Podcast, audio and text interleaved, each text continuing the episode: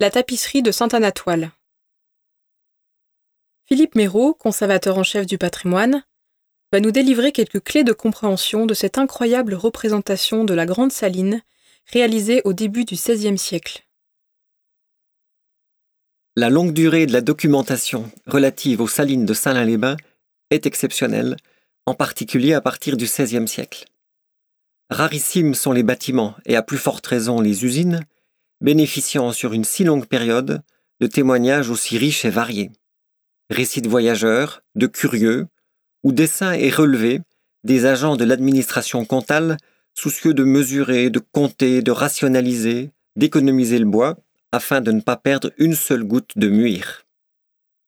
Parmi les indispensables sources d'informations pour l'historien, cette tapisserie de la vie de Saint Anatoile est évidemment une œuvre à part qui ne se limite pas à son apport documentaire.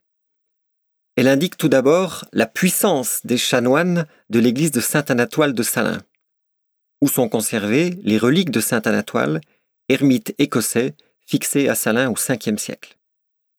Ils sont capables de commander une tenture en 14 pièces à l'atelier de Katharina Hasley, l'épouse de Jean de Wilde, dit Jean Sauvage, à Bruges, où elles ont été tissées, en laine et soie, entre 1502 et 1506. Trois d'entre elles seulement subsistent, conservées au Louvre. Elles étaient destinées à orner le transept et la nef de l'église et racontent la vie du saint, son enterrement et ses miracles, notamment ce miracle de l'eau.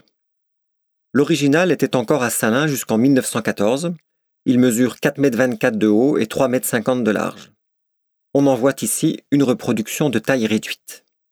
Cette commande en dit long sur la place reconnue alors aux Salines, objet d'une minutieuse description technique, magnifiée et traitée d'une manière assez flamboyante, dans un cadre gothique luxueusement imaginé, où l'on voit le clergé local faire procession, en vêtements sacerdotaux, suivis de laïcs, à la mode du temps de la commande, pas du temps du miracle, pour faire rejaillir une source disparue, probablement après des travaux en 1467 la scène évoque le miracle de l'eau, ou, comme l'indique le texte en bas à droite, comment la fontaine du puits à Muir fut perdue, et comment, par l'intercession de saint Anatoile, duquel le chef fut dévotement porté au dit puits, fut recouvré et sortit Tisselle Fontaine plus bas qu'auparavant. Enfin, ce chef-d'œuvre qui relève encore d'une représentation médiévale presque dépourvu de perspectives centrées, où toute la surface est saturée de détails, nous montre les deux norias, ou signoles, ou encore patnôtres, entraînés par des chevaux.